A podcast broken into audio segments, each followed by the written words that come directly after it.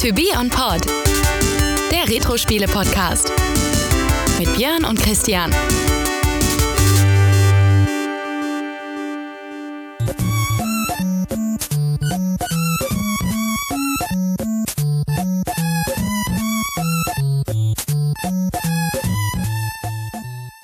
Hallo Christian. Hallo Björn. Und hallo liebe Zuhörer hier zum Auftakt der neuen To Be On Pod Staffel. Und ja, wir befinden uns heute sozusagen in der virtuellen Arztpraxis. Oh ja, äh, können wir beide ja auch gebrauchen. Können wir gerade ganz gut gebrauchen, ja, tatsächlich. beide etwas angeschlagen, hört man vielleicht auch noch. Äh, deswegen eigentlich ein passendes Spiel heute, was wir dabei haben. Äh, soll ich einfach direkt mal ins Backcover einsteigen, mal so richtig Kaltstart? Ja, natürlich. Bevor wir sagen, worum es geht, man wird es ja eh jetzt hier lesen und ihr seht ja auch die Episodenbeschreibung ohnehin. Genau.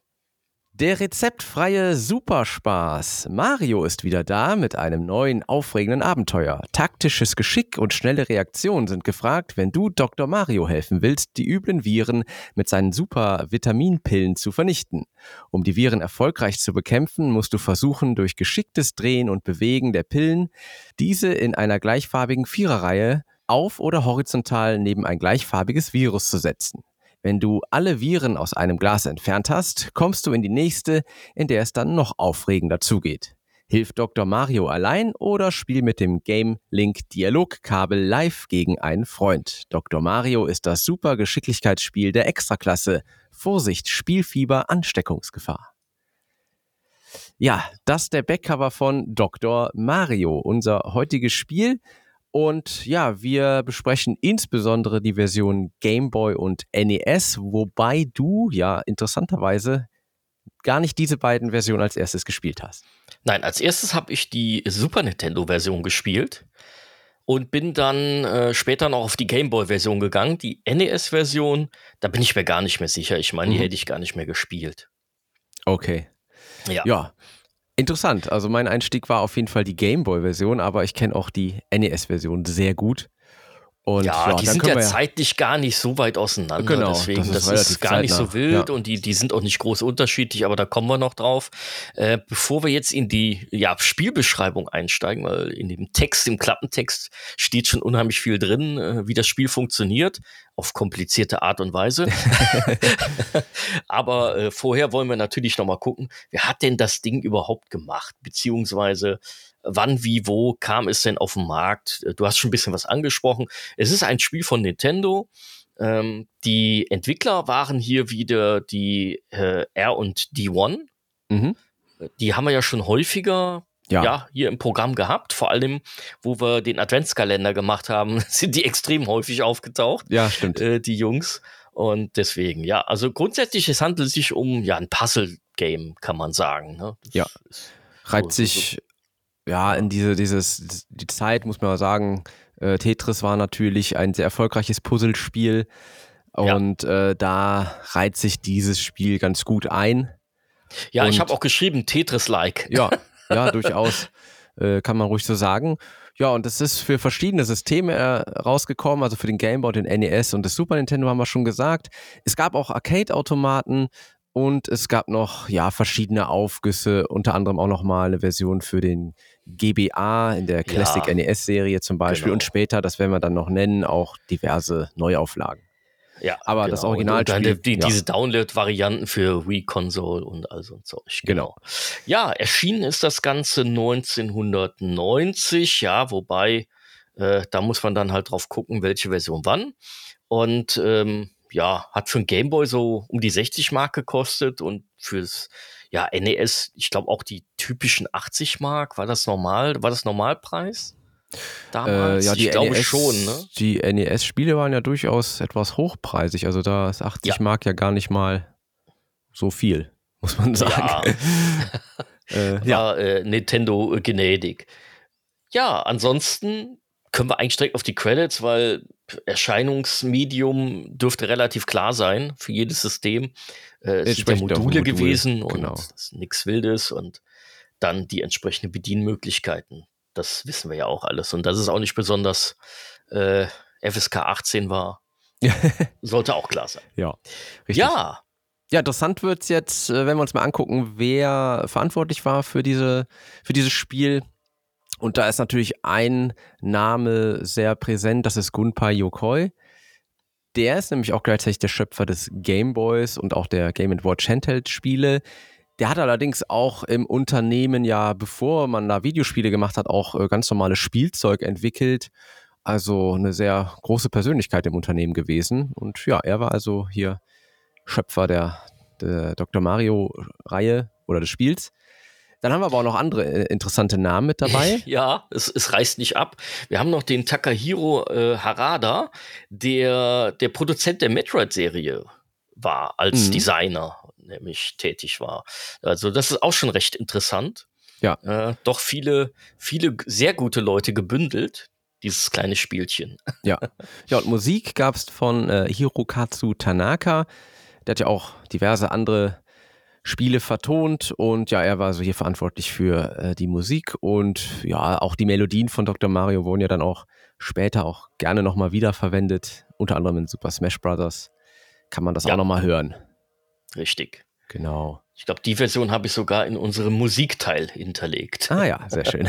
Müssen wir gleich mal gucken. Ja. Ja, dann haben wir natürlich noch, ich, ich wollte es mal so ein bisschen zeitlich einsortieren, weil es gibt ja sehr, sehr viele Spiele, die irgendwie mit der Mario-Charaktere zu tun haben. Und ich wollte es mal für die Zuhörer ein bisschen zeitlich einordnen. Äh, das Spiel kam praktisch so ein bisschen zwischen Super Mario Land und äh, Super Mario World raus, dass man so ein bisschen den mhm. zeitlichen Ablauf äh, dann bemerkt. Äh, das wird ja von Nintendo auch immer äh, bis heute immer gut durchgeplant, dass Mario nicht zu oft äh, ne, nicht, nicht innerhalb äh, einer kurzen Zeit auftaucht, aber wohl dosiert immer wieder. Ja. Ja, man hat genau. zumindest, muss man ja sagen, äh, dann jetzt hier kein Jump-and-Run-Spiel, äh, was man dann vielleicht normalerweise von Mario gewohnt wäre, sondern eben halt ein Puzzlespiel, wo er mit auftaucht. Ähm, ja, also das ist so richtig Kanon in der, innerhalb dieser Spiele. Mario Land, Mario World ist es natürlich nicht, ja. weil es ein ganz anderes Spielprinzip ist. Ähm, ja, aber, aber trotzdem, trotzdem ne, mal ist natürlich so präsent in, in, ne? und das wird mit ja. ihm sozusagen vermarktet und äh, er ist da die Hauptfigur, deswegen. Korrekt. Ja, klar, aber wenn du. Auflistungen siehst der Mario-Spiele, wird das nicht auftauchen. Das ist mir bei der Recherche dann auch aufgefallen. Da sind äh, in den Aufzählungen wird das seltenst genannt, wobei es wird auch immer wieder, äh, so wie es bei dir ja auch war, in Top 20 Listen oder 25 mhm. Listen, taucht das bei den NES-Spielen eigentlich immer auf. Mhm. Das ist dann wiederum bei, natürlich bei Super Nintendo gar nicht so. Ja. Da gab es andere Titel, da taucht es nicht mehr auf, aber bei den NES taucht es immer wieder in den mhm. Top 20 auf, kann man sagen. Ja, Christian, dann wollen wir doch mal ein bisschen darüber erzählen, wie das Spiel denn so funktioniert. Ja, genau. Denn ich also, bin der Meinung, das ist ein umgekehrtes Tetris. Ja, ja in gewisser Weise schon. Ähm, es ist halt hier so, äh, wir haben ein an Tetris orientiertes Spiel. Es ist aber, äh, ja, man, man hat diese, diese Viren, diese drei unterschiedliche Arten von Viren, die sind unterschiedlich gefärbt so, und die muss ich mit Pillen, die von oben in dieses Reagenzglas, so was es sein soll, reinfliegen, ähm, ja, muss ich die eliminieren. Das mache ich damit, indem ich äh, gleiche Farben äh, anhäufe, horizontal oder vertikal. Immer ja. vier Stück brauche ich mindestens. Dann kann ich so ein Virus damit eliminieren. Und ja, genau, dabei wäre es dann natürlich zu erwähnen, dass die Pillen ja zweifarbig sind. Die sind zweifarbig, also sagen wir mal so, sie haben sie können zweifarbig sein, sie können auch einfarbig sein, aber sie haben ja, immer das stimmt. zwei. Sie können auch einfarbig sein. Die sind sozusagen immer gleich groß, also immer zwei Elemente, wenn man so will. Ne? Also zwei Pillen. Ja, das kennt man halt. Ne? Diese, die sehen halt wirklich aus wie die äh, Tabletten heute teilweise auch noch. Diese Kapseln sind das ja. ja. Genau. Äh, und das gibt es ja auch bei uns, dass die dann auch zweifarbig sein können, ja, aber die können auch weiß sein, komplett. Das ja. sind aber immer noch zwei Teile. Genau, es sind immer zwei und, Teile. Äh, und die kann man auch sozusagen, äh, ja, die können also auch ein Teil davon kann übrig bleiben. Ne? Also wenn ich mit der einen Farbe halt da ja. jetzt äh, was abgebaut habe sozusagen, dann kann die andere Hälfte auch durchaus übrig bleiben. Stückchen genau. abgebissen. Ja, genau. Und äh, ja, was ist, äh, man muss dazu sagen, die, diese, die Viren äh, sind sozusagen, möchte sagen, wahllos im Glas verteilt. Manche hängen auf einem Haufen, manche sind da so einzeln irgendwo am Rand oder so. Äh, nach Zufallsprinzip werden die da angeordnet. Wenn ich im kleinen Level anfange, dann ist noch nicht viel los. Äh, später wird es halt immer mehr, das Glas wird immer voller. Und ja, dann muss ich also mit den Pillen dann die Viren dort abbauen. Ich kann natürlich auch meine Pillen an sich kann ich auch auflösen, wenn ich die äh, Farben zusammenführe. Ich muss also nicht zwingend ein Virus immer erwischen dabei. Manchmal muss man das auch so machen, aus taktischen Gründen, um wieder Platz zu haben, ne? wenn da einfach ja. so ein paar Pillen im Weg sind. Genau. Gerade am Anfang, ja. Es ist so ein bisschen vom Spielprinzip, kann man sagen, so wie der B-Modus in Tetris. Da ist es ja auch so, dass ich äh, schon Steine im äh, auf dem Bildschirm habe, die ich, äh, wo ich drumherum bauen muss, wie ich abbauen muss. So ein bisschen ist es hier vielleicht auch. Da kann man sich das so vorstellen. Äh, halt nur halt in Form dann der Viren. Ähm, ja, und äh, die Schwierigkeit im Spiel äh, ja, baut sich dadurch auf, dass entweder mehr Viren im Glas sind oder eben auch die Geschwindigkeit zunimmt. Das ist eigentlich so das, was dann ja die Schwierigkeit ausmacht, würde ich sagen, ne, am Ende des Tages. ja, das stimmt. Also sich, die, die Geschwindigkeit, ja. das ist nachher schon relativ abnormal. Ja. Wobei ich relativ viele Beiträge in YouTube gefunden habe, wo die Leute doch schon mit hohen Geschwindigkeiten da durchrattern. Ja, es ist so, es gibt äh, 20 Level, also Level 20 ist das letzte. Da ist das Glas auch sehr, ich würde mal fast sagen, randgefüllt mit Viren. Ähm, und ja, wenn ich das schaffe, dann gibt es tatsächlich auch einen kleinen Endscreen. Ja, also da ist dann auch das Spiel wirklich zu Ende. Es ist nicht wie bei Tetris, wo man theoretisch bis zum Killscreen, wenn das Spiel einfach nicht mehr weitergeht, äh, einfach durchzieht. Das geht hier nicht. Also da ist dann auch wirklich Ende. Ähm, das sollte man vielleicht auch noch erwähnen. Aber äh, Level 20 ist tatsächlich auch, hat es in sich. Also äh, ich habe ja. mir da auch mal ein, zwei Videos angeguckt, wie andere das durchspielen dann. Äh, da muss man schon wirklich äh, ganz gute Koordination haben und sofort erkennen, was ich wohin platziere. Es ist ja auch immer so, also oben rechts in der Ecke äh, steht dann halt Dr. Mario und hält auch die nächste Pille. Man kann also dann schon antizipieren, was kommt als nächstes und dann entsprechend zu planen, muss man auch dann in diesen hohen Levels, weil anders geht es, glaube ich, nicht. Da sich überraschen lassen äh, wird schwierig.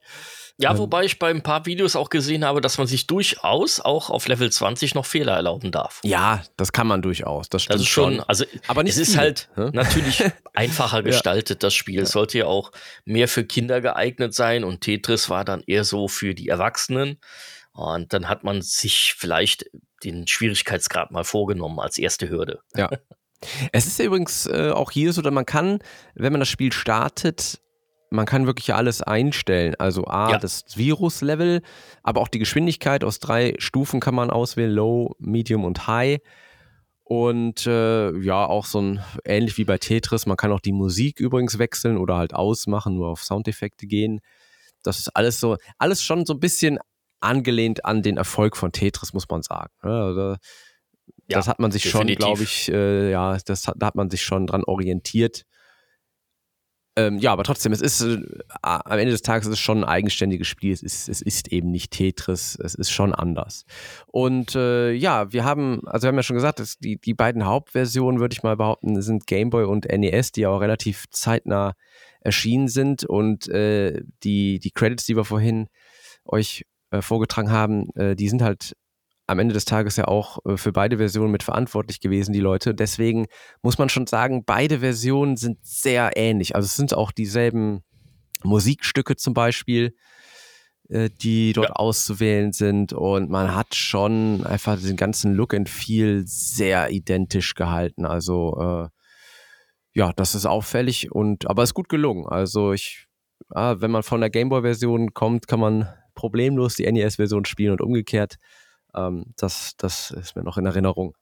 Ja, man so profitiert natürlich von ein paar grafischen Vorteilen auf ja. den Plattformen. Na klar. Natürlich ist so eine ja, Gameboy-Version, äh, wenn wir da jetzt schon mal eh bei dem optischen sind und bei den Versionsunterschieden, sage ich mal, äh, dann ist natürlich klar zu erkennen, dass bei der Gameboy-Version natürlich mit Schattierungen gearbeitet wird statt mit Farben. Ja, geht das auch nicht anders. anders ne? Genau, ja, das war einfach. Und äh, aber vom Grundprinzip, da hast du völlig recht, äh, kann man das genauso spielen. Aber ich glaube schon, dass man, wenn man diesen Flash äh, dann nochmal erlebt mit der Farbe, dass es nochmal ein bisschen anderen Reiz haben mhm. kann. Ja, ja natürlich ist die NES-Version einfach äh, systembedingt farbenfroh. ja. Äh, das ist so und dort kann man natürlich nochmal diese Viren dann auch wirklich deutlich besser unterscheiden. Aber ich finde auch auf der Gameboy-Version, das hat ganz gut funktioniert äh, mit diesen ja, drei Ja, es gab ja auch die Gameboy Color-Version, beziehungsweise äh, da ist ja farblich gar nicht so viel passiert, wie ich finde. Ja, das und ist ja, genau, da wurde ja einfach, das, man hatte beim Game Boy Color dann, äh, wenn man da Classic Game Boy Spiele reingesteckt hat, dann wurde ja einfach eine Farbpalette drüber gebügelt. Ja. Äh, am Ende des Tages sind es ja nicht mehr Farben, es sieht halt nur anders aus. Ne? Also, genau, es sieht nur anders aus. Ja, genau, und, äh, das, ja. Ja, des, deswegen, also auch nichts Wildes. Man konnte es ja dann auch im Super Game Boy auf dem äh, SNES-System reinstecken und dann sah es farblich auch wieder anders aus. Aber ja. das hat das alles nicht wirklich stark verbessert. Nö, das ja. Spielprinzip als solches hat auch so funktioniert. Genau. Genau, richtig. War auf dem Super Nintendo genauso. Da waren natürlich die Farben noch mal ein bisschen äh, schöner, weil man mehr Auswahl hatte. Mhm. Äh, da hat man grafisch hier und da noch mal was gemacht. Aber es sah nicht so deutlich viel besser aus. Man konnte jetzt nicht sagen, boah, 16-Bit-Grafik und viel toller etc. Das war es tatsächlich nicht. Nee. Äh, man muss aber auch sagen, dass es ein Spiel ist, das ja sehr von seinem Spielprinzip lebt. Ja. Und daher war die Grafik gar nicht so wichtig. Ja. Genau. Genau. Ja, es ist, wie du schon sagst, es war natürlich ein bisschen äh, es sah ein bisschen mehr nach 16-Bit aus, aber man hat da sich jetzt auch nicht, nicht gerade ein Bein ausgerissen, wenn man sich die. Nein, es war eigentlich nur die anschaut. Hintergrundgrafik, die nach ja. 16-Bit aussah. Genau. Und dann gab es noch die Arcade-Version, die haben wir auch angesprochen, und die ja. sieht ja schon äh, sehr ähnlich aus wie die NES-Version kann man schon sagen. Äh, also ja, total. Also ich habe ich hab die sogar fast verwechselt. ja. äh, klar, hier ähnlich, und da ja. mal ein paar Farbtöne etwas deutlicher oder, oder ja. die Grafiken auch nochmal hier und da ein paar Nuancen anders, aber das ist jetzt nicht so, dass man auf einmal ein ganz anderes Spiel hätte. Nee. Das ist definitiv nicht der Fall. Genau. Ja, Christian, ansonsten, klar, Spielprinzip haben wir ja schon kurz erklärt. Äh, man muss die vier Farben da zusammenbringen irgendwie. Ähm, gab natürlich auch, ja, äh, eine kleine Hintergrundstory dazu, äh, zu dem Spiel selbst. Das Spiel ist ja, ja praktisch schon recht früh gemacht worden. Nach Tetris hat man schon fast damit angefangen, weil mhm. man, ich sag mal, doch so eine Art Kinderversion haben wollte oder eine leichtere Version, weil Tetris wird dann doch recht schwer. Mhm. Und äh, dann hat man 89 einen frühen Prototypen des Spiels schon mal, ja, was heißt gezeigt, aber ist irgendwie aufgetaucht. Da hieß das Spiel allerdings noch Virus und nicht Dr. Mario. Da mhm. war noch nichts mit Mario. Okay. Das war auch recht interessant zu sehen. Äh, da war noch nichts mit Mario, aber das haben wir ja bei vielen Spielen bei Nintendo schon erlebt dass man erstmal so versucht, ein Grundkonzept festzulegen und versucht, sich dann zu überlegen, ja, welches Franchise nehmen wir jetzt dafür? Ja. Das haben wir ja auch schon bei äh, F-Zero gesehen oder bei Pilot Wings. Ne? Ja, da war es ja, war es ja im Prinzip auch ähnlich. Genau. Mhm. Ja, ansonsten, was können wir noch sagen über das Spiel selbst? Ja, wie gesagt, ich fand es relativ einfach. Der Schwierigkeitsgrad, der war jetzt nicht so hoch, zumindest der Einstieg war sehr einfach. Es war ja ähm, auf jedem System auch, wie du gesagt hast, es ist eigentlich auf jedem System gleich zu spielen. Da, man ist sofort drin und ich fand es halt recht leicht am Anfang. Klar, das Meistern ist schwer. Ja, ja das sieht immer so schön einfach genau. aus, aber. Es ist ja, äh, ich meine, wenn man startet wirklich Level 0 und äh, eine, ach, da ist fast die Geschwindigkeit schon egal, weil du hast dann halt nur vier Viren auf dem kompletten Bildschirm, das ist nicht viel und da ja, kann man erstmal ausprobieren, wie, was muss man da eigentlich machen. Also ich meine, ich erinnere mich auch noch daran, als ich das für den Gameboy damals bekommen habe. Wir haben ja als Kinder nicht die Anleitung gelesen, sondern Spiel rein, anmachen und gucken, wie ja. geht's. Und ja. das war natürlich der perfekte Einstieg. Man, einem war schon bewusst, dass es irgendwie was ähnlich wie Tetris sein muss. Und äh, da hat man dann relativ zügig verstanden, worum es geht. Und das war eigentlich der perfekte Einstieg, fand ich. Und wie du schon sagst, Stück für Stück wird es dann allerdings schwer und dann äh, muss man auch tatsächlich eine gute Reaktion haben und äh, ja, dann, dann, dann muss man es erstmal meistern. Ne? das ist dann ja, nicht mehr so einfach. Das ist richtig. Aber äh, ja, was ich natürlich ja. auch einfacher fand, weil du hast ja bei Tetris, gut, ein Problem war das nicht, aber du hast ja bei Tetris noch die unterschiedlichen Formen der Objekte, die von oben reinschweben. Das ist natürlich ja. hier nicht so. Das ist immer diese Zweier-Pillenform. Ja. Diese zweigeteilte Variante. Und äh, dann hast du es natürlich auch mit dem Drehen etwas einfacher, wobei ganz einfacher war es auch nicht. äh, denn du musst natürlich die Farben im Blick behalten. Ne? Wenn es einfarbig ist, ist es egal. Aber wenn es mehrfarbig wird, du musst ja auch gucken, dass du die richtige Farbe dann einfügst. Mhm. Das kann beim Drehen dann schon mal leicht verwirren. Das ist natürlich, wenn man eine Form hat, äh, die sich dann mitdreht, etwas einfacher. Ja, das stimmt. Ja, ja hier ist es Aber generell so, fand ich das schon ja. unterm Strich etwas einfacher. Ja. Also ich sag mal, bei, bei Tetris, aufgrund der verschiedenen Formen, die man dort hat, ja, äh, ist eigentlich so, man geht ja immer auf den, auf den Vierer, auf den Tetris, das ist eigentlich immer so das Ziel, man versucht sich immer so eine Lücke ja. äh, aufrechtzuerhalten und dann da, wenn er dann kommt, der berühmte äh, Viererstein, dann den da, oder ja, den da reinzuziehen. Das habe ich jetzt hier natürlich nicht. Also da kommt es ja gar nicht drauf an. Hier bei Dr. Mario kann ich allerdings so Kombi schaffen. Ne? Das heißt, äh, wenn ich jetzt hier äh, was auflöse äh, und ich schaffe Platz, dann fällt alles nach unten. Und dadurch kann ich also dann den nächsten vielleicht auch mitnehmen. Und da gibt es dann auch mehr Punkte. Also wenn ich so Kombinationen schaffe, sprich, das ist eigentlich dann das, was man hier versucht, wenn man Richtung Highscore geht. Ne? Wenn man jetzt nicht das reine äh, Viren auflösen hier als Ziel hat, sondern wirklich Highscore schaffen will, dann muss man diese Kombination schaffen.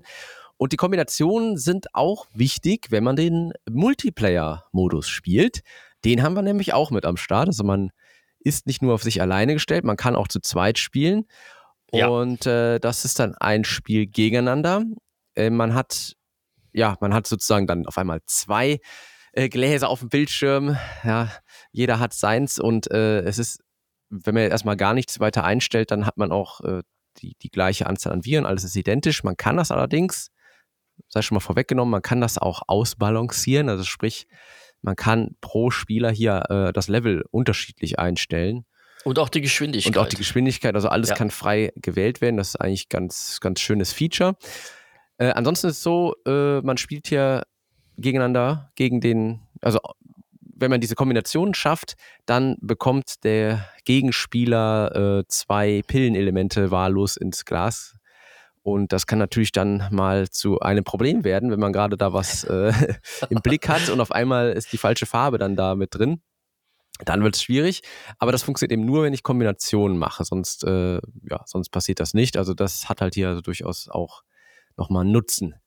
Ja, genau. Ja, ich kann mich daran erinnern, dass ich das meistens haben wir, oder meistens haben wir es gegeneinander gespielt. Ja. Also, also ich habe das auch tatsächlich, äh, die die Gameboy-Version gegeneinander gespielt mit dem Link-Kabel, mit dem berühmt-berüchtigten. Ja. Das ist ja dann genau dasselbe, außer dass natürlich jeder seinen eigenen Bildschirm hat. Ja, und bei der NES-Version ist es eben dann halt beide auf einem Bildschirm dann natürlich spielen. Geht ja nicht anders. Ja, aber fand ich toll, dass man das von vornherein mit eingebaut hat, weil, wie gesagt, wir haben es sehr häufig so gespielt, das hat echt ja. Spaß gemacht. Ja, also das, ja, immer, das macht wirklich Spaß. Und eben auch, dass man es anpassen konnte. So konnte ja. man nämlich schön äh, erfahrene Spieler ein bisschen einbremsen ja, und man spielt und ja immer ein Best of Six sozusagen. Ähm, da gibt es ja in der Mitte nochmal so ein, so, ein, so, ein, so ein Tableau, da wird dann halt eben festgehalten, wer hat welche Runde gewonnen. Und genau, das, das äh, macht durchaus Spaß. Und ich habe halt auch in Vorbereitung hier auf den Podcast das nochmal für ein NES angeworfen. Und äh, ja, meine Tochter hatte dann auch Lust mitzuspielen und da war eigentlich genau dieser Multiplayer-Modus, den wir gemacht haben. Das war natürlich nachher unfair, weil ich dann doch aufgrund der Erfahrung dann doch äh, das besser geschafft habe. Also haben wir dann einfach das, das äh, so eingestellt, dass ich einfach mehr Viren und, und eine höhere Geschwindigkeit hatte und dann haben wir ausprobiert, ab wann sozusagen äh, haben wir den Punkt erreicht, wo es einigermaßen ausgeglichen ist. habt ihr den denn erreicht? Ja, den haben wir, haben wir gefunden, ja. Und das den habt ihr gefunden. Dann äh, hat mal sie gewonnen, mal ich. Das war dann noch ganz gut. Also schönes Feature. Das ist echt gut, ja. Äh, kann man heute noch spielen. Ja, absolut. Also ich meine, ja, äh, es ist, muss man schon sagen. Also es ist natürlich ein einfaches Spielprinzip, aber es, es funktioniert halt auch in dieser einfachen Technik und der einfachen Grafik äh, einfach ein, ich würde fast sagen, zeitloses Spiel, aber da kommen wir dann später zu, wenn wir auf die Bewertung gehen. Ähm, ja, richtig. Genau. Wollen wir genau. mal noch ein paar besondere Versionen uns Ja, was heißt besondere Version? Ja. Ähm, ja, also ich äh, hatte natürlich da auch nochmal nachgeguckt und natürlich dieses Multiplayer oder dieser Multiplayer-Part hat dann auch zu Automaten geführt, was ja eigentlich eher andersrum wäre, dass wir ja. ein Spiel haben, das dann auf die Konsolen portiert wird Ja. Und das war in dem Fall dann eher dann anders. Man hat sich dann halt gedacht, okay, diesen Multiplayer-Teil des Originalspiels, äh, den nehmen wir halt dann nochmal für diese ja, Nintendo Versus Systeme beziehungsweise für die Play Choice 10 Systeme. Mhm. Ja, und packen da den Multiplayer-Modus rein. Ne? Hat man dann Ar Arcade-Automaten, wo dann links und rechts jeweils dann entsprechend noch ein Stick mit Knöpfen versehen ist. Ganz netter Automat. Ja. Kann man heute auch noch für gut dreieinhalb bis 4000 Dollar, glaube ich, kaufen. Geht noch. Also Christian weiß Bescheid, Weiß Bescheid, was du in dein Wohnzimmer. Studio reinstellst. Ne? Ja. Oder so, genau. ja. Und äh, ja, also man kann die Dinger tatsächlich noch gebraucht kaufen, relativ gut. Das ist ja auch nicht immer so gegeben. Mhm. Ja. Interessant. Recht interessant. Hatte ich zum Beispiel gar nicht auf dem Schirm, dass es überhaupt einen Arcade-Automaten gab. Aber siehst du mal, lernt man ja Ich auch was. nicht. Ich habe es dann auch gesehen und äh, mir mal angeguckt. Klar, technisch haben wir selber gesagt schon, das ist von der Grafik her jetzt nicht großartig Ja. anders. Aber das ist halt auch der Vorteil bei solchen Puzzlespielen, dass es da eben nicht so sehr auf die Grafik ankommt. Ja, dann lass uns doch mal gucken, welche Formen das Spiel noch äh, es, es noch gab und auf den Markt gekommen ist. Du hast ja eine Version im Grunde genommen schon angesprochen, nämlich die Super Nintendo-Version. Die Ja. kam relativ spät, äh, Dezember 1994, und zwar zusammen mit Tetris auf einem Modul. Ja, genau. Das ist aber so eine Art Remake. Natürlich Mhm. gab es ein Original des Dr. Mario, aber das war so eine Art Remaster-Version Ja. oder Remake-Version, äh, kann man sagen. Und das kam dann halt als äh, ja, Compilation Tetris und Dr. Mario Mhm. nochmal raus. Ne? Das hat er einfach noch. Es war eine Gelddruckmaschine für Nintendo. Kann man nicht viel falsch machen mit den beiden Spielen, ja. Genau. Ja. Ja, und dann gab es äh, auch nochmal eine Download-Version, die kam 1997 raus fürs äh, Super Famicom Satellaview. Äh, das hieß dann Dr. Mario BS. Hoffentlich nicht Bullshit. die Bullshit-Version. nee, keine Ahnung, aber die kenne ich nicht. Äh, weiß ich gar nicht äh, in, im Detail, äh, wie die sich unterscheidet. Aber jedenfalls wurde das da dann also nochmal in irgendeiner Form äh, rausgeholt und nochmal rausgebracht. Genauso äh, gab es dann auch nochmal später für Super Famicom äh, eine Powerkassette herunterladbar. Also irgendwie hat man da versucht, nochmal das Spiel als Download-Version an den Mann zu bringen. Und ja, was wir ja auch wissen ist, auch in den Folgejahren gab es dann noch zahlreiche Neuaufgüsse für andere Nintendo-Systeme. Unter anderem gab es die Dr. Mario 64-Version fürs Nintendo 64. Ähm, dann gab es Versionen für Nintendo Wii und DS, für Wii U, 3DS und auch sogar eine Smartphone-Version gab es. Also man hat das schon ein bisschen ausgeschlachtet, könnte man sagen. Ja, so sehr, dass es dann heute keine mehr gibt für Switch. Aber wer weiß, vielleicht machen sie ja noch eine für Switch 2 oder so. Genau. Aber es fällt auf jeden Fall auf, das grundsätzliche Spielprinzip ist natürlich immer das gleiche geblieben, äh, Ja. außer dass man es grafisch hat äh, ein bisschen schöner gemacht. Äh, aber man hat dann auch, ich glaube, das fing schon an mit der Dr. Mario 64-Version, dann äh, noch andere Spielmodi mit eingebaut, die es dann eben in der Originalversion nicht gab. Also das hat man dann, dann doch noch gemacht und hat nicht nur einfach immer nur das Originalspielprinzip genutzt, sondern hat es auch durchaus erweitert. Ja, äh, es gab ja sonst auch keinen Grund für die Leute, da für ein N64 so ein Spiel zu kaufen. Ja. Ich habe mir das also äh, auch jetzt erst in der Vorbereitung mal angeschaut fürs Nintendo 64. Äh, Ich finde es gar nicht so schön, muss ich sagen. Also irgendwie merkt man das schon. Ja, man versucht es irgendwie grafisch halt ein bisschen aufzupeppen, aber ach, ich weiß nicht. Also irgendwie, mir- ich finde dieses schlichte 8-Bit-Spiel, finde ich irgendwie, das, das, das spricht mich an, Ja, muss das ich ist- sagen. Ja, das ist richtig. Also das haben sie dann auf der Super Nintendo-Version tatsächlich etwas besser hinbekommen. Ja, Aber wir haben hier natürlich wieder das berühmte Problem, die Spiele aus der Zeit auf dem N64 oder haben wir ja bei der PlayStation kennen wir es ja auch das Thema oder Saturn oder so, die sehen natürlich alle eher matschig breiig aus. Äh, Die Mhm. sind nicht so gut gealtert und das ist halt bei den 8-Bit-Versionen, die kannst du halt dir immer noch angucken. Ja, Es ist ja. halt immer noch alles wunderschön spielbar, äh, immer sehr eng verknüpft mit der Erinnerung, wie man es auch im Kopf noch hat. Und deswegen, glaube ich, hat man da keine negativen Überraschungen. Das ist halt bei anderen Plattformen dann manchmal etwas schwierig. Ja, stimmt. Ja, ja, aber wollen wir doch auch nochmal über den Verkaufserfolg sprechen, denn Ja. das Spiel war sehr erfolgreich. Ja, es hat insgesamt mehr als 10 Millionen Einheiten verkauft.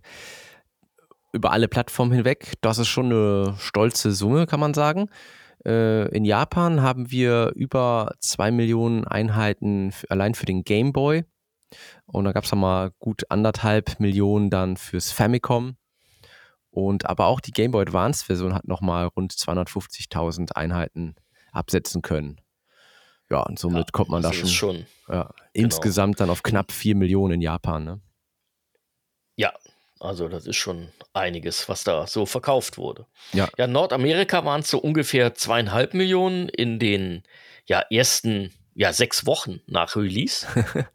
Das ist schon heftig. ja, Und dann haben wir insgesamt weltweit dann ähm, ja ein bisschen System verteilt.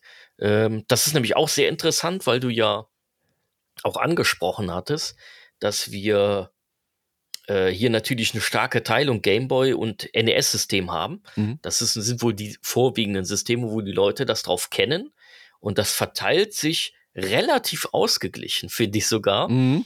Wenn du nämlich mal anguckst, 5,34 Millionen Einheiten fallen- entfallen auf Game Boy und 4,85 Millionen dann auf das NES-System. Mhm. Ja, Genau. interessant. Und Tatsächlich einigermaßen pari. Ja, und dann, ja, wir haben eben schon gesagt, mehr als, als 10 Millionen Mal. Äh, das ist sogar 10,5 oder vielleicht sogar ist die Dunkelziffer ein bisschen höher. Ja. Wer weiß. Ist auf jeden Fall sehr viel verkauft worden. Und man muss ja sagen, naja, also Spielprinzip einmal ausgearbeitet und dann nur portiert auf die anderen Systeme. Das ist leicht verdientes Geld. Aber Ja, stimmt. trotzdem immer ein tolles Spiel geblieben. Also man hat sich da immer die Mühe gegeben, das für jedes System so zu machen, dass es überall gleich gut funktioniert. Ja, stimmt. Das ist schon das ja, Tolle also, daran. äh, Muss man schon sagen, durchaus erfolgreiches Spiel, wenn man sich vor Augen führt, dass es ein relativ simples Spielprinzip ist Ja, äh, und auch ein, ja, eigentlich überschaubarer Inhalt hat. Aber man kann sich eben dran auch lange, also man kann sich lange mit beschäftigen, das muss man natürlich auch sagen. Oh ja, das, das geht definitiv. Ja, bevor wir es natürlich vergessen oder wie auch immer, wollen wir natürlich dann nochmal auf unsere ja, Musik- und Soundeffekte eingehen. Ja, Äh, wir würden euch daher jetzt mal ja praktisch äh, die, die, das erste Level mal ja äh, audiovisuell darlegen. Und da fangen wir an mit der Gameboy-Version. Dann folgt äh, NES, Super Nintendo und danach nochmal Arcade. okay, dann hören wir mal rein.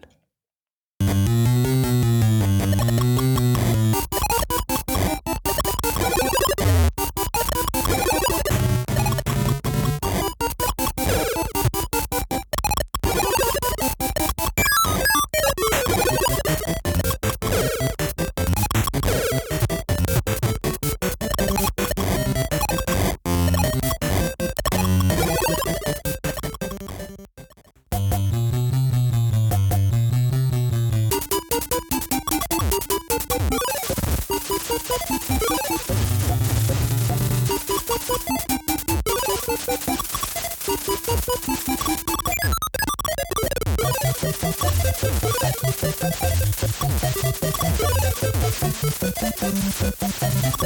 you.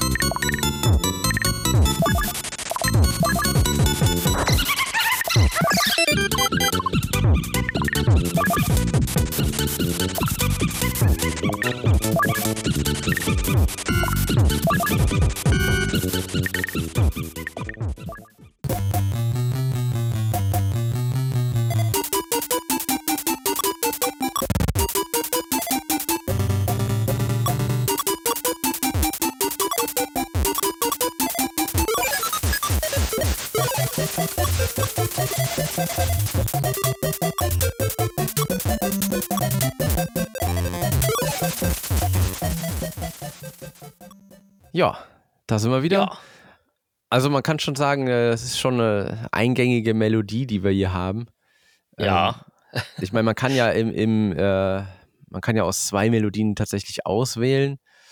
Äh, ich fand immer beide eigentlich ganz ansprechend. Ich habe allerdings auch gerne, wie ich das auch bei Tetris viel gemacht habe, dann einfach Musik auch mal aus und nur Soundeffekte, man sich ein bisschen besser konzentrieren kann.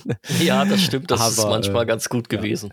Aber es ist ganz gut gemacht und ich fand halt auch ganz charmant, dass halt Gameboy und NES äh, ja hier einfach, ja, also nicht, nicht, nicht nur optisch ähnlich sind, sondern einfach auch von der, von der Soundkulisse her eigentlich. Äh, Ja, diese sehr- Untermalung, ja. die ist eigentlich überall, äh, ja, systemgetreu äh, hat man da ordentlich was rausgeholt. Ja. Genau. durchaus gelungen, muss man sagen. Durchaus, durchaus, ja. Also immer für so ein Spielchen, was willst du da auch groß machen? Aber da hat man sich schon Mühe gegeben, das nicht zu langweilig zu machen. Ja, insgesamt äh, schon ganz gut gelungenes Spiel. Und Auf jeden Fall. ja, Dann- mit dem ganz gut gelungen, da kommen wir doch direkt mal Das ist das zu den Stichwort. Bewertungen Genau. des Spiels. Was sagt denn die Fachpresse? Ähm, haben wir erstmal ein paar deutsche Tests vorliegen. Zum Beispiel Genau. haben wir hier die Powerplay-Ausgabe 1090 und da gibt es eine Gesamtwertung von 83% für die Gameboy-Version. Dann haben wir die Videogames 391, die gibt auch 83 Prozent. Ja, für die NES-Version. Äh, genau, sorry, für die, die- NES-Version. Ja, und die Videogames 291 hat dann auch noch die Gameboy-Version getestet, auch 83%. also hier sind wir, Haben sich alle eingeschossen. ja drauf. Sind wir uns einig. Aber die 83%. Mega Blast, die macht's wieder anders. Und zwar die Mega Blast on der Ausgabe 92. Ich glaube, da kam nur einer raus. Kann das sein? Bin mir nicht ganz sicher. Auf jeden Fall äh, wurde da 82 Prozent vergeben. Okay, ja, und dann haben wir noch die Playtime NES-Version, fällt ein bisschen ab mit nur 65 Prozent. Das war die Ausgabe 06 1991. Genau. Ja, äh, hier wird dann halt äh, moniert, dass es nicht besonders ja, neu ist. Ja, das Ganze. Aber äh, man sieht dann natürlich anhand der anderen Bewertungen, dass das wohl ein Fehlgriff war ja, in die Wertungskiste. Ja, dann haben wir noch internationale äh, Bewertungen, die dann ja recht ähnlich ausfallen. Da haben wir einmal Mean Machines, äh, die dann in der 291 88 Prozent vergeben. Ja, für die NES-Version, ne? Dann haben Genau. wir äh, auch nochmal Mean, Mach mean Machines für den Game Boy getestet und da kommen wir auf 87 Prozent in der gleichen Ja. Ausgabe. Also auch wieder sehr ähnlich. Ja. Und dann haben wir noch die Consoles Plus von 991. Äh, Die Gameboy-Version wurde hier getestet mit 95 Prozent. Wow. Wow. Das ist Ganz schön ordentlich, hoch. ne? Das ist ganz schön hoch, ja, muss man sagen. Ja, aber insgesamt kann man schon feststellen, das haben wir ja nicht so häufig, dass die internationalen und die, die national deutschen Bewertungen gar nicht so weit auseinander Mhm. sind. Also da war man sich schon recht einig, bis auf ein paar kleine Ausreißer nach oben und nach unten, die wir ja auch schon vorgelesen haben, äh, dass das dementsprechend ein gutes Spiel war. Ja, Ja. Wie gut es wirklich war, wird der Christian jetzt darlegen. genau, ja, kommen wir zu unserer Bewertung. Wir lassen uns ja auch nicht lumpen, unsere eigene Bewertung abzugeben. Ich würde sagen, heute verteilen wir mal fünf Pillen und äh, die kann man auch durchaus halbieren. Ja, also wie gesagt, meine erste Version war die Gameboy-Version vom Spiel. Ich kannte natürlich schon Tetris, was mich prinzipiell auch immer sehr gut, also sehr angesprochen hat. Und ich fand jetzt hier, dass äh, ja, es war irgendwie, es war halt auch ein Puzzler, aber eben im Mario-Universum und das hat mir durchaus Spaß gemacht, habe ich äh, doch einige Stunden mit verbracht und auch eben, wie schon erwähnt, den Multiplayer-Modus haben wir ausprobiert als Kinder, den fanden wir auch sehr spaßig. Äh, also, und dann habe ich später noch die NES-Version kennengelernt und die hat mich natürlich schon ja, aufgrund der bunten Grafik auch nochmal angesprochen. Äh, und wie ich feststellen muss, es ist halt auch ein Spiel, was äh, irgendwie alle paar Jahre einfach nochmal gespielt werden möchte. Bei mir, äh, das spricht ja auch für sich. Und insofern würde ich sagen, ähm, würde ich dem Ganzen tatsächlich, weil es mich dauerhaft immer wieder mal vor die Konsole fesselt, doch vier Pillen geben. Also ich finde, das ist ein sehr gelungener Puzzler, der auch gut aufgemacht ist, der einfach so Nintendo Nintendo-Qualität mit sich bringt. Also der ist sehr gut spielbar und äh, eine gewisse, ja, eine gewisse Zeitlosigkeit bringt er auch mit sich. Ich finde, das ist so ein, ja, gehört irgendwie mit zu den absoluten Klassikern aus der Zeit, finde ich. Deswegen vier Pillen von mir. Vier Pillen. Ja. Okay. Björn, was gibst du denn? Gucken. Mal gucken, ob das hilft. ja, also ich bin da ich, ich, könnte fast alles so unterschreiben, wie du gesagt mhm. hast, weil äh, bei mir ist es vorwiegend der Multiplayer-Modus gewesen, den ich äh, sehr häufig mit verschiedensten Personen gespielt habe, dadurch, dass man den gut anpassen konnte äh, auf die individuellen Fähigkeiten äh, der Spieler, war das natürlich auch recht fair, das Ganze, weil das ist ja häufig bei den Multiplayer-Titeln ein Problem gewesen, durchaus auf dem Super Nintendo auch, äh, dass man das nicht so toll ausgleichen konnte. Ne? Einer, mhm. der viel Street Fighter 2 gespielt hat, der hat dich halt nun mal immer platt gemacht. Mhm. Ne? Das ist halt, da kommt man auch nicht viel trainieren, nur wenn man gegen den gespielt hat. Und ist jetzt nur ein Beispiel von ganz, ganz vielen. Und das fand ich eigentlich immer ganz gut, dass man das anpassen konnte. Und so hatten beide Parteien Spaß daran mhm. und das über lange Zeit. Und ja, auf dem äh, Gameboy haben wir es auf dem Schulhof gespielt. Das ging ja damals alles noch, da brauchte, hat man noch keine Smartphones. Genau. Aber da ist es viel gespielt worden und ja, man kann es auch heute immer noch gewinnbringend gut spielen. Finde mhm. ich immer noch toll, das Spiel. Und äh, es unterscheidet sich dann eben doch in ein paar Kleinigkeiten zu Tetris, das ich auch sehr gerne gespielt habe und der absolute Überklassiker ist, mhm. auch heute noch. Aber das Dr. Mario kann man immer noch gut spielen. Ich bin dann auch bei den vier Pillen ja. tatsächlich. Mensch, da sind wir uns ja einig. das ist doch mal gut. Ja, ich wollte es nur nicht einfach nur sagen, äh, Dito und fertig. Ja, natürlich. Das wäre schwach. das wollen wir nicht. Ja. Aber äh, nein, also die vier auf jeden Fall. Ich hätte erst fast gedacht, du hättest viereinhalb gesagt. Dann hätte ich dir nochmal dann hätte ja. ich dir nochmal die, die, den halben Punkt abgerungen. Ja, ich glaube, da würde ich dann, also äh, ich würde sagen, Tetris ist schon das, das der bessere das ist Puzzler. Das bessere, äh, ja. so, und da ja. muss man dann irgendwo ein bisschen Luft lassen, zumindest so, finde ich, ja, für mich. Ist es genau, halt so. und Tetris kennt auch jeder Mensch auf der Welt, selbst Nichtspieler und. Dr. Mario nicht. Ja, stimmt. Ja, nö, das ist doch aber trotzdem ganz, ganz runde, eine ganz runde Sache. Ja, und, äh, absolut. Äh, ja, da äh, denke ich, ja, es ist halt, wie wir schon gesagt haben, ne, es ist halt, es gehört irgendwie, ist es ein Mario-Spiel, auf der anderen Seite ist, es würde auch ohne Mario funktionieren. Ne? Es, es jetzt, würde auch ohne Mario ja. funktionieren. Ich glaube aber, es wäre nicht so erfolgreich geworden. Nee, das ist Mario. genau. Ja, ja. Äh, vielleicht mit einem anderen äh, Charakter aus der äh, Mario-Riege, das hätte auch durchaus funktioniert. Oder ein anderer Nintendo-Charakter. Mhm. Aber wie kommt Dr. dann dieses Donkey Kong Doktor, Dr. Dr. Zelda oder Dr. Link Zelda. oder ja, genau. Das, das passt nicht so richtig gut. Und bei Mario, er ist Klempner, mein Gott, dann macht er halt eine Zusatzqualifikation als Doktor. Ja, passt halt. Die, äh, ja, geht alles mit der Abendschule. Genau, es gab ja auch eine Version, war das jetzt für Wii oder Wii U, weiß ich nicht, da gab es ja dann die Dr. Luigi Version. Ja. Das war ja in dem Jubiläumsjahr von Luigi, genau, da hat man das also auch nochmal als genau. im Luigi-Branding rausgebracht, ja. Ja, das wäre auch gegangen. Also ich glaube, dann wäre es auch ein Erfolg geworden. Äh, Vermutlich aber schon, ja. Aber das, das, äh, ist halt so. Genau, es ist so, wie es ist. Und ja, es ist auf jeden Fall ein, ein schönes Puzzlespiel. Definitiv. Sehr gut. Ja, Christian, dann sind wir am Ende. Sind wir am unsere, Ende diese, Sendung, die, die, dies, dieses Mal unserer, unserer Podcast-Folge. Ja, was, beim, was machen wir beim nächsten Mal? Da steht dann nach meinem Kalender Alone in the Dark an. Das ist ja mal ein richtiger Bruch, Genrebruch. Ja, von den Dr. haben wir auch in 40 in Minuten ab.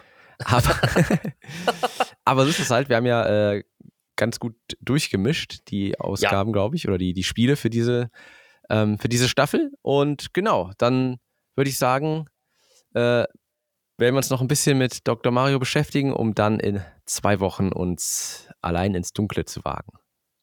So sieht's aus. Bis zum nächsten Mal. genau, alles klar, wir hören uns. Bis dann. Das war To Be On Pod, der Retro-Spiele-Podcast. Hat dir diese Folge gefallen? Dann hinterlass uns einen Kommentar und teile die Episode in den sozialen Netzwerken oder erzähl deinen Freunden davon. Wir freuen uns übrigens besonders über eine Bewertung auf Apple Podcasts und Spotify. Wenn du uns unterstützen möchtest, findest du alle Möglichkeiten dazu auf unserer Website tobeonpod.de.